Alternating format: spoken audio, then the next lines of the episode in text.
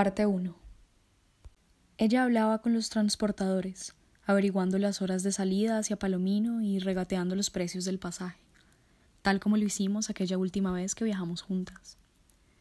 En el terminal de buses, los extraños se le acercaban para hacerle confesiones repentinas, pues su rostro reflejaba una simpatía benevolente que era ya difícil de encontrar, y ella, con su confianza ingenua, se tomaba el tiempo que no tenía para escucharles y compartirles también sus pensamientos más íntimos. Aunque yo no ocupaba el mismo espacio ni percibía las mismas sensaciones, sentía en ese momento algo muy parecido a la preocupación y el deseo sobreprotector que tanto me invadía en el pasado. Mi ser emanaba una vibración distinta y su color azul mutaba de un tono perlado y traslúcido a uno turbio y sombrío, pero sabía que me encontraba mucho más lejos que antes y mi única opción era, al igual que en los últimos tres años, abandonarme a su criterio. Nunca me imaginé que este capítulo conclusivo de nuestra historia físicamente juntas implicase tanto revuelo para su vida y para la mía, si es que puedo llamarle así. Parecía el argumento de esa película de Tom Shariak que tanto disfruté, El misterio de la libélula. Ahora, ciertamente, Hubiese preferido que Isabela aprendiera cuanto necesitaba mientras yo estaba a su lado, pero todo con ella siempre resultó de cabeza, así que no debiera sorprenderme. Parte 2 Empaqué los objetos más elementales para no cargarme innecesariamente en un viaje que ya tenía de por sí un peso gigantesco para mi conciencia. Tres mudas de ropa interior, dos camisetas, un pantalón de mezclilla y mis botas para terrenos montañosos e inestables. Una linterna, un paquete de pilas, la carpa, un plástico por si llovía y un encendedor para prender el fuego donde me cogiera la noche. Tres latas de chile con carne y dos bolsas de pequeños panes para no tener que preocuparme por más. Suficiente dinero para el transporte y cualquier emergencia. Nada iba a sabotear esta esperada travesía. Me senté al borde de la cama a la espera del pensamiento que me indicase sobre algún posible olvido.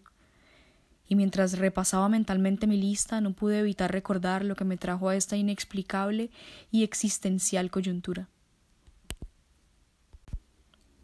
Desde los catorce años he sido una mujer escéptica y recelosa de cualquier eventualidad que no se pueda explicar bajo el método científico.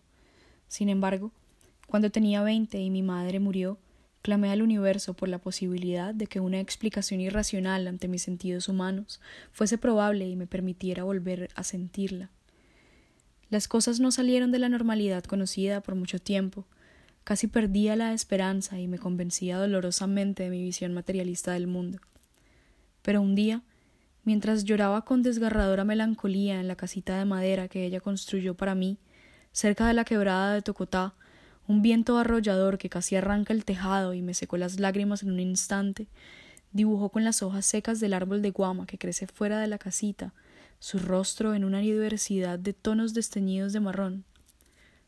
La lozanía de su expresión en aquel dibujo orgánico retaba la fiabilidad de mis ojos. Los poros sobre mi piel estaban tan exaltados que parecían protuberancias causadas por una enfermedad de la dermis. No respiré por varios segundos, hasta que la presión en mis pulmones me recordó que debía hacerlo. Golpeé mi cara con las palmas de mis manos repetidas veces, para asegurarme que no estaba teniendo visiones delirantes, aunque nunca me había pasado tal cosa. Pero las hojas seguían ocupando el mismo lugar desde el cual ilustraban su bello rostro. El viento seguía soplando, esta vez con menos fuerza, pero aquellas hojas se mantenían inamovibles, como adheridas a la tierra con pegante, si bien estaba llena de inquietudes lacerantes, había una duda que ya no podía tener. Mi madre aún estaba aquí. Decidí entonces emprender la búsqueda incansable hacia la fuente de esa fuerza incomprensible que la había hecho aparecer ante mis incrédulos ojos. Esperé durante horas en el mismo lugar para ver si más pistas se materializaban a mi alrededor, pero no. No sucedió nada más. Así, Llegué a la conclusión de que la buscaría en el lugar donde nuestra conexión en vida fue mucho más intensa, la Sierra Nevada de Santa Marta, al costado que colinda con el pueblo caribeño de Palomino. Aquella vez que visitamos ese lugar con la pretensión de acercarnos a la tribu indígena Kogi y aprender sobre su forma de vida en comunidad con la naturaleza, y encontramos, después de tres horas de caminata, uno de sus asentamientos. El pequeño Juan, un niño con alrededor de doce años, hijo del líder de aquel asentamiento, nos recibió con curiosidad, nos dio la bienvenida a su aldea y nos permitió quedarnos en una choza construida por sus propias manos. Después de conocer nuestras intenciones y entrar en confianza, nos llevó a una de las vertientes del río Magdalena, junto a una minúscula playa. Una inmensa cascada y una pared rocosa de aproximadamente cincuenta metros de altura, por donde se extendía la vasta selva de la sierra. Este era el lugar majestuoso donde yo sabía que encontraría a mamá. Al llegar, cuatro años después de nuestra visita, Juan, que cortaba hierba en las proximidades de la aldea, me observó acercándome a él con una sonrisa y con gesto extrañado de no ver a mi madre caminando junto a mí. Corrió a mi encuentro. La historia de su muerte pareció no sorprenderle tanto como el no haberla visto en un principio. Su madre había muerto cuando era más niño a causa de la mordida de una serpiente. Y para él la muerte no era un acontecimiento solemne, sin embargo, le conté de mi propósito y me permitió quedarme de nuevo en la misma choza y me concedió también el permiso para quedarme el tiempo que yo considerara necesario.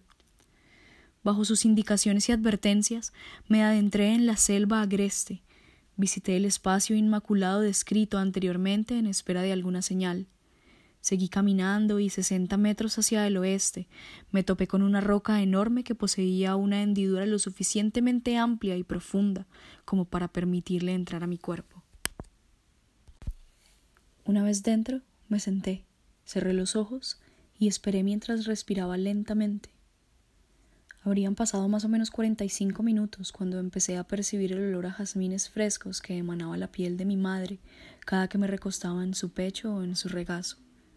Abrí los ojos, y al instante, con la escasa luz que entraba del exterior, vislumbré sus manos color mostaza y de dedos cortos y delgados reposando sobre mis hombros. Volví hacia atrás mi mirada, pero no había un cuerpo del que se desprendieran aquellas manos, pero ellas seguían ahí. No sentía miedo, sino un arder intenso dentro de mi cuerpo que transmitía una seguridad inexperimentada hasta entonces.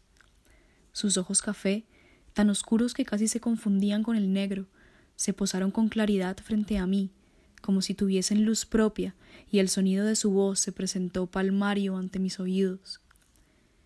Mi cuerpo no mora más esta dimensión, pero aquello en lo que nunca creíste perdurará en tu mente a través de las mil formas que ahora poseo.